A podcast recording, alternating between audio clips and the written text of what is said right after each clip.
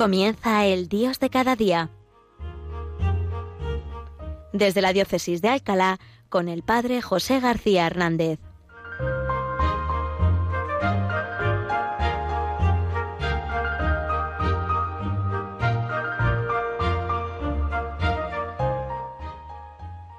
Buenos días, queridos oyentes de Radio María y seguidores de este programa, El Dios de cada día.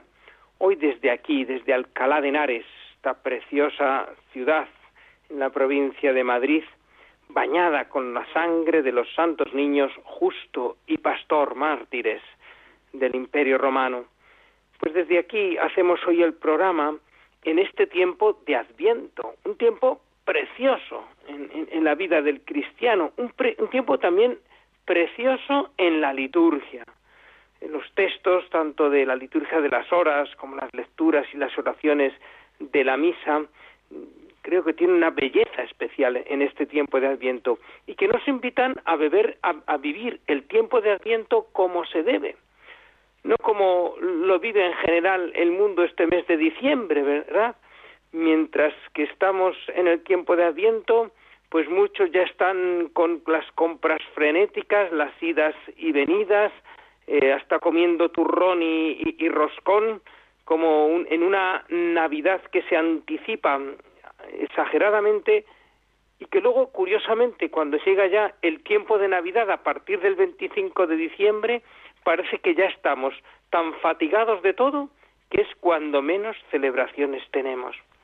Pues bien, yo quisiera invitaros en este programa a través de unos textos de Santa Isabel de la Trinidad, esta religiosa de finales del siglo XIX y principios del XX, pero que murió solo con, con 26 años, Carmelita en Dijon, una mujer contemplativa que solo veis, en esos 26 años, sin embargo, pues alcanzó grandes cimas en, en la contemplación y en la adoración. Pues quisiera invitaros hoy, con unos textos que hace unos días leí de, de Santa Isabel de la Trinidad, a vivir en este tiempo de Adviento dos actitudes la actitud de adoración y el ser alabanza de la gloria de Dios. Dos actitudes que nos invita en los textos preciosos Santa Isabel de la Trinidad y que nos ayudan a la actitud que verdaderamente debe dominar la Navidad. Porque cuando llegue la Navidad y celebremos el nacimiento del Señor, habrá que intentar sacar tiempo para adorar en misterio, para ser alabanza de la gloria de Dios, ante ese misterio del nacimiento del mismo Dios. Pero esta actitud de adoración y de alabanza hay que prepararla. Y para esto tenemos también el tiempo de Adviento como tiempo de preparación a la actitud de adoración y de alabanza de la Navidad. Pues bien, que estos textos de, Santa Isabel de la Trinidad nos pueden ayudar un poco en este sentido los he preparado yo hace unos días para otra oración que me pidieron dirigir, me dieron estos textos para que la preparara y dije, uy, esto lo tengo que compartir yo también con mis oyentes de, Radio María y en este tiempo precisamente, en este mm, tiempo litúrgico del Adviento. Pues hay un texto en el que mm, Santa Isabel de la Trinidad se dirige a un sacerdote y le habla de la escucha de Dios y le dice, ¿no tiene usted esta pasión por escucharlo? A veces esa necesidad de callarse es tan fuerte que desearía no saber hacer nada más que permanecer como Magdalena a los pies del Señor, ávida de escucharle, de penetrar cada vez más profundamente en ese misterio de amor que ha venido a revelarnos. Pues esto es lo que vamos a celebrar en unos días en, en Navidad. Ya mañana, 17 de diciembre, empezamos las antífonas de la O, la, etapa preparatoria inmediata a la Navidad, pues bien, el misterio del amor que ha venido a revelarnos. Pues para prepararnos a eso, qué mejor, ¿verdad? Dice Santa Isabel de la Trinidad, de ponernos a los pies del Señor, permanecer ahí, ávidos de escuchar al Señor. Continúa y dice, ¿no le parece que en la acción al cumplir el oficio de Marta. ¿eh? Bueno, pues también en este tiempo de Adviento y luego, sobre todo en Navidad, sé que muchos de mis oyentes tendrán que eh, ejercer el oficio de Marta. Este año, ¿verdad? Aunque podemos reunirnos menos y, y en menos números y con más restricciones, pero también, ¿verdad? Pues a muchos les tocará preparar la comida, sacar la vajilla y después, claro, recoger y limpiar y hacer de pajes de los Reyes Magos y, las visitas a unos y otros. Pues bien, dice Santa Isabel de la Trinidad, ¿no le parece que al cumplir el oficio de Marta, en esa acción, el alma puede permanecer siempre en adoración, sepultada como Magdalena en la contemplación, estando junto a la fuente como una sedienta? Es decir, lo que eh, dijo también un teólogo en el siglo XX, ¿verdad? Que el cristiano en el siglo XXI tendríamos que ser contemplativos en acción. Es decir, no podemos eh, perder esta actitud de la adoración incluso cuando estamos enredados en las más distintas actividades. Permanecer junto al Señor incluso en medio de la actividad. Dice, así concibo yo el apostolado tanto para la carmelita, y era carmelita, ¿verdad?, como para el sacerdote. Y yo os lo extiendo a todos ustedes, queridos oyentes, todos tenemos que vivir esta actitud. Entonces, uno y otra, y todos los cristianos, diría yo, pueden irradiar a Dios, darlo a las almas, sin, sin, sin, si están sin cesar junto a esas fuentes divinas. ¿Veis? Al Dios que queremos llevar a los demás con todas esas actividades, con esa acogida de los familiares en Navidad, con esas visitas de Navidad, con esas compras, con esos regalos, pues ese, e, e, ese Dios que queremos irradiar, no debemos dejar de estar con Él. Me parece que convendría estar muy cerca del Divino Maestro, comunicar mucho con su alma, identificarse con todos sus movimientos y entregarse como Él a la voluntad de su Padre entonces pase lo que pase por el alma, nada importa, porque tiene fe en aquel que ella ama y habita en ella.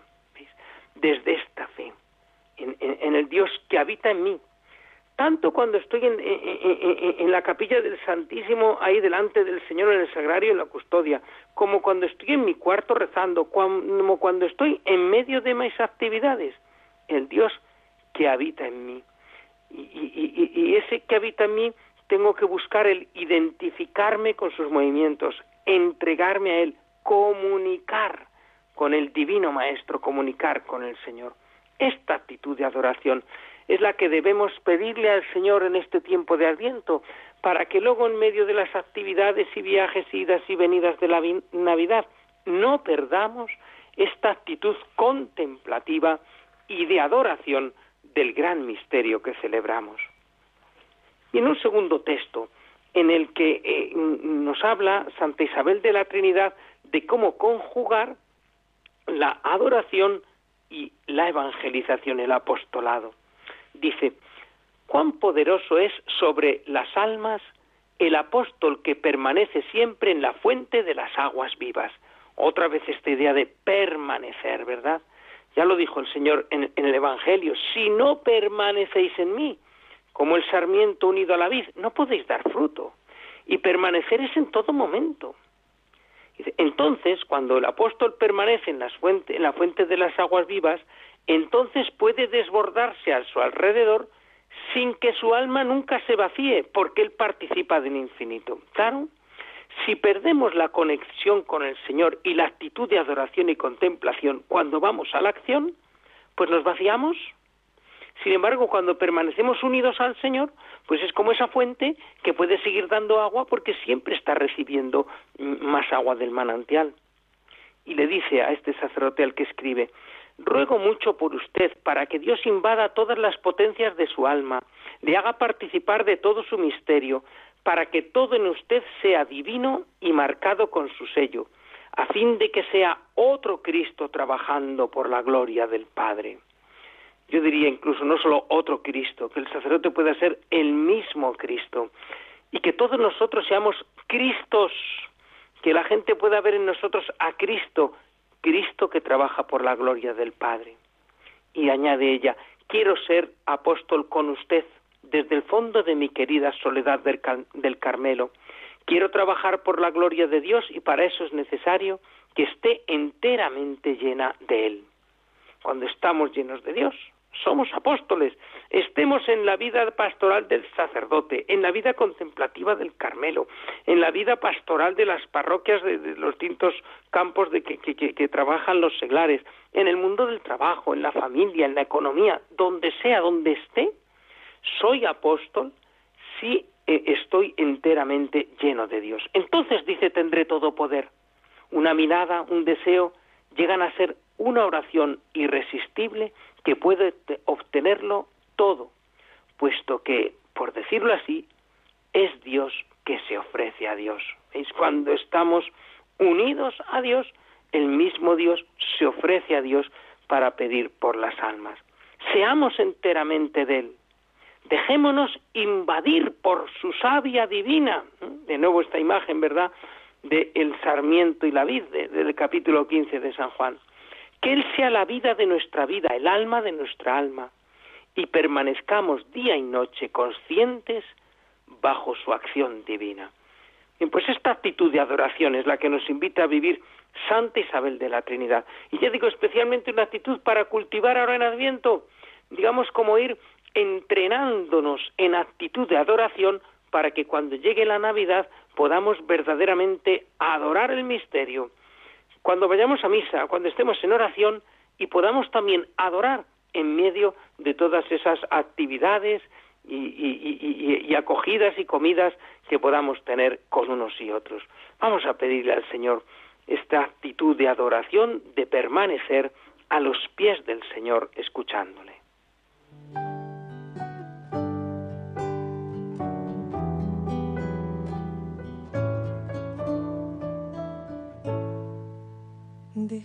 Estar a tus pies, mi Dios, para adorarte y mirarte, Señor. Y como Juan reclinarme en tu pecho, que tu costado sea mi lecho. Déjame estar a tus pies, mi Dios, para adorarte Señor. Y como Juan reclinarme en tu pecho, que tu costado sea mi lecho. Enséñame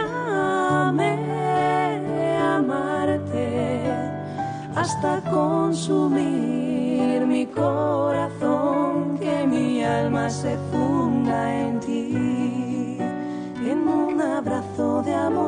y jamás me aparte de ti.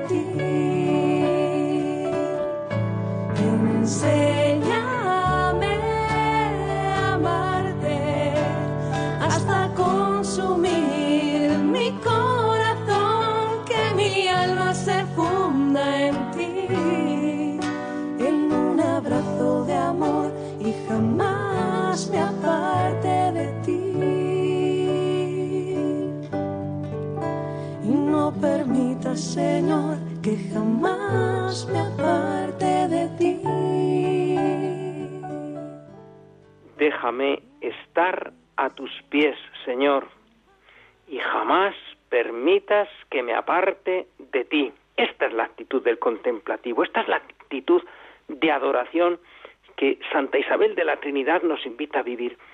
Y, y busquémosla, pidámosla en este tiempo de adviento, permanecer a los pies del Señor, escuchando su palabra, sabiendo contemplarle en la oración y las distintas actividades de cada día.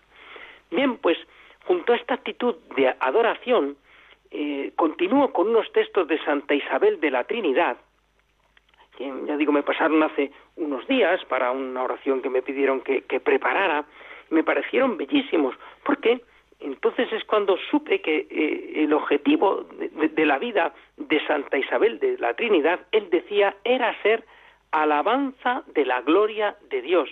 De tal manera que en, la última etapa de su vida, ella, cuando firmaba, llegaba a firmar, en lugar de Isabel de la Trinidad, firmaba alabanza de su gloria. Este era el objetivo de la vida de Santa Isabel. ¿Y esto qué quiere decir? Pues vamos a verlo un poquito, porque es una, actitud también eh, esa de querer ser alabanza de la gloria de Dios, que nos ayuda a, preparar y a celebrar después el misterio de la Navidad. Dice eh, Santa Isabel de la Trinidad, citando un texto de la carta a los Efesios, el capítulo 1 de la carta a los Efesios, donde aparece ese himno cristológico que se reza en la liturgia de las horas, pues dice eh, Santa Isabel, hemos sido predestinados por un decreto de aquel que todo lo obra según el consejo de su voluntad, a fin de que seamos la alabanza de su gloria. Así lo dice eh, eh, la carta a los Efesios. Cristo nos, no, perdón, el Padre nos ha destinado por medio de Jesucristo, según el beneplácito de su voluntad, a ser sus hijos, para alabanza de la gloria de su gracia. Es el capítulo 1 de la carta a los Efesios, versículos 5 y 6. Y un poco más adelante, en los versículos 11 y 12, dice, en Cristo hemos heredado también los que ya estábamos destinados por decisión del que lo hace todo según su voluntad, para que seamos alabanza de su gloria quienes antes esperábamos en el Mesías. ¿Veis? Luego aquí Santa Isabel está acudiendo a este texto de la carta a los Efesios, pero se pregunta a ella, ¿cómo realizar ese gran sueño del corazón de nuestro Dios esa voluntad inmutable sobre nuestras almas, sobre nuestras almas. Cómo en una palabra responder a nuestra vocación y llegar a ser perfectas alabanzas de gloria a la Santísima Trinidad. ¿Cómo puedo yo esta Navidad ser alabanza de la gloria de Dios, de la Santísima Trinidad? En el cielo, cada alma es una alma de gloria al Padre, al Verbo y al Espíritu Santo, porque cada alma está fijada en el puro amor y no vive ya de su vida propia, sino de la vida de Dios. Esto se realizará perfectamente en el cielo. Allí e, e, el alma fijada en Dios no vive ya su vida, vive de la, la vida de Dios y por tanto es alabanza de la gloria de Dios. Pero ¿cómo en esta tierra podemos ser alabanza de Dios?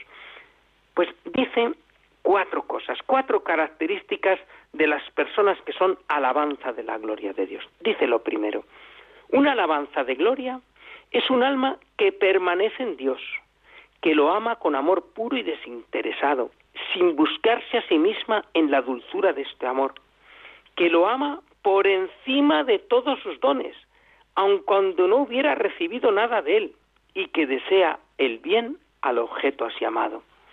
Bueno, pues este, esta primera eh, eh, condición del alma alabanza de la gloria de Dios.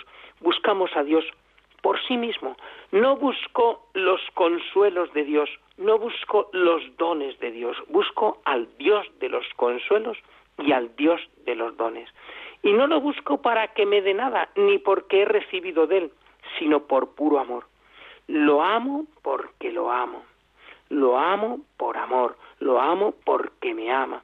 Este permanecer en Dios, este buscar, mm, mm, mm, este pedir el amor puro y desinteresado a Dios, es una característica del, del alma que es alabanza de la gloria de Dios. Pero claro, dice, claro, el alma así desea el bien al objeto así amado. ¿Y cómo desear el bien de Dios sino cumpliendo su voluntad? Puesto que esta voluntad ordena todas las cosas para su mayor gloria. Así pues, esta alma debe entregarse a esa voluntad plena, ardientemente, hasta no poder ya querer otra cosa que la que Dios quiere. Luego veis cómo sabemos si verdaderamente busco a Dios con un amor puro y desinteresado y lo busco por sí mismo. Cuando quiero en toda mi vida realizar la voluntad de Dios, cuando me abrazo a la voluntad de Dios, entonces es que busco a Dios por sí mismo y no por mi interés, no porque me da cosas, no para que me solucione papeletas. Si busco en todo la voluntad de Dios y me entrego a su voluntad, puedo ser alabanza de la gloria de Dios. Segunda característica del alma que es alabanza de gloria. Dice, el alma que es alabanza de gloria es un alma de silencio, que permanece como una lira bajo la pulsación misteriosa del Espíritu Santo para hacerle producir armonías divinas. En silencio, dejándose hacer por Dios, dejando que Él toque la música, que Él lleve mi vida.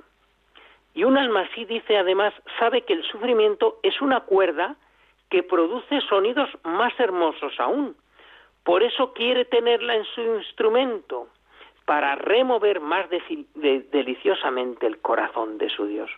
Luego en ese silencio el alma también eh, ansía el sufrimiento porque en ese sufrimiento sabe que produce sonidos hermosísimos para gloria de Dios.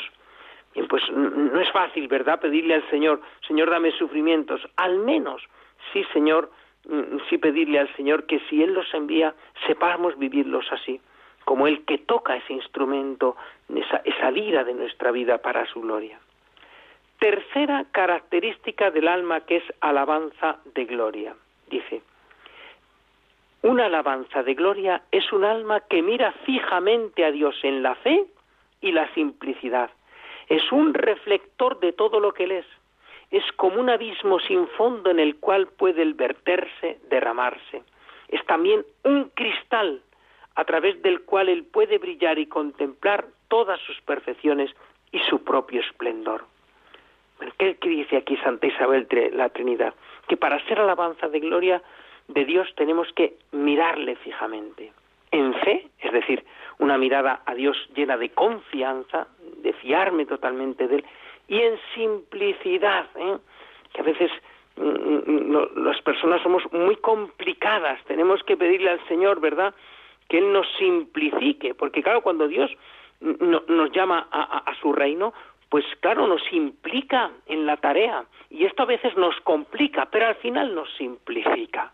Pues pidámosle a Dios eh, que Él nos simplifique la vida mirándole a Él con fe. Y entonces reflejarle, ser fieles reflectores, ser como, como espejos que reflejen a Dios, como cristales perfectamente transparentes a través de los cuales Dios pueda llegar a los demás. Esta es nuestra tarea, ¿no?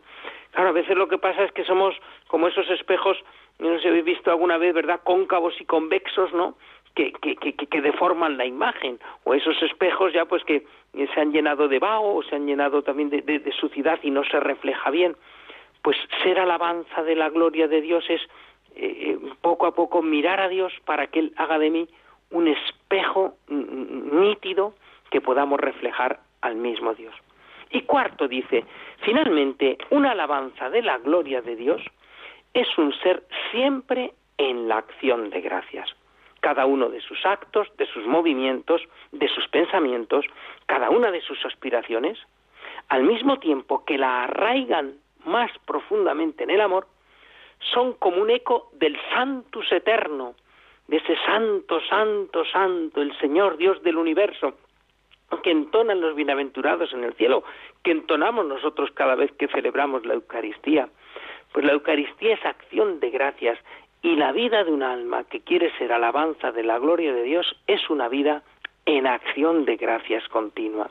Esa acción de gracias que expresamos al celebrar la Eucaristía, pero que se prolonga luego durante toda la jornada y que no, consiste solo, yo diría casi ni principalmente en ir diciendo gracias, gracias, gracias, que también, sino en una vida que con mi manera de vivir se demuestre que en todo estoy agradecido a Dios. Y quiero terminar con un texto, después de haber visto estas cuatro características del alma que quiere ser alabanza de la gloria de Dios, un texto en la que Santa Teresa uy, perdón, Santa Isabel de la Trinidad, dice que la vida del sacerdote es un adviento. Pero repito, la del sacerdote y puede ser también la de cualquier cristiano. Dice, la vida del sacerdote, y añade ella, y de la carmelita, es un adviento que prepara la encarnación de las almas. La encarnación, perdón, en las almas, la encarnación de Dios en las almas. David canta en un salmo, si queréis mirarlo es el Salmo 97 o 96 según la numeración, dice, canta, el fuego marchará delante del Señor. Y dice Santa Isabel, ¿este fuego no es el amor? ¿Y no es también nuestra misión la de preparar los caminos del Señor por nuestra unión con aquel a quien llama el apóstol un fuego devorador? Bien, pues ¿qué nos dice Santa Isabel? Pues fijaros, el fuego marchará delante del Señor y el fuego es el amor. Si yo vivo el amor de Dios, si vivo unido al amor de Dios, si llevo este amor, entonces estoy preparando la encarnación, estoy siendo el fuego que precede, que prepara el camino del Señor para que se pueda encarnar en todas. Vamos a pedirle al Señor que como Juan el Bautista, ¿verdad? Que, que, era este fuego del amor, también el Señor nos inunde por la contemplación, por la adoración, nos inunde de su amor y así mm, podamos ser mm, ardientos, podamos ser mm, Juan el Bautista, precursores, que preparemos el que Dios se pueda encarnar en las almas de todas las personas de este mundo. Pues así se los pedimos, os deseo en estos próximos días una feliz Navidad y volveremos a vernos después de estas fiestas en el próximo programa el mes que viene. La bendición de Dios Todopoderoso, Padre, Hijo y Espíritu Santo, descienda sobre vosotros. Amén.